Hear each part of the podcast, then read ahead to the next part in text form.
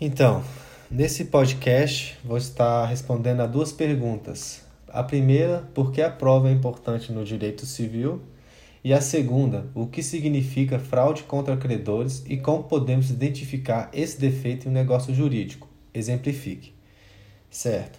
Por que a prova é importante no direito civil?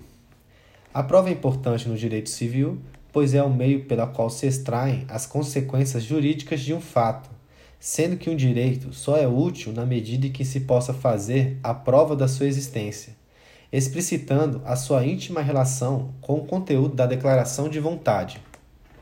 Vamos agora para a segunda pergunta.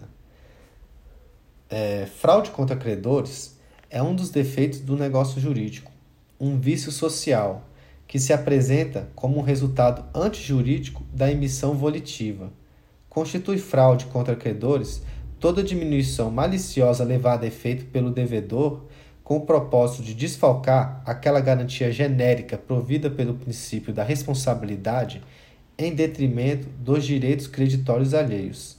Podemos identificar a fraude contra credores em um negócio jurídico usando esses dois requisitos, que são a má-fé e a intenção de impor um prejuízo a terceiro.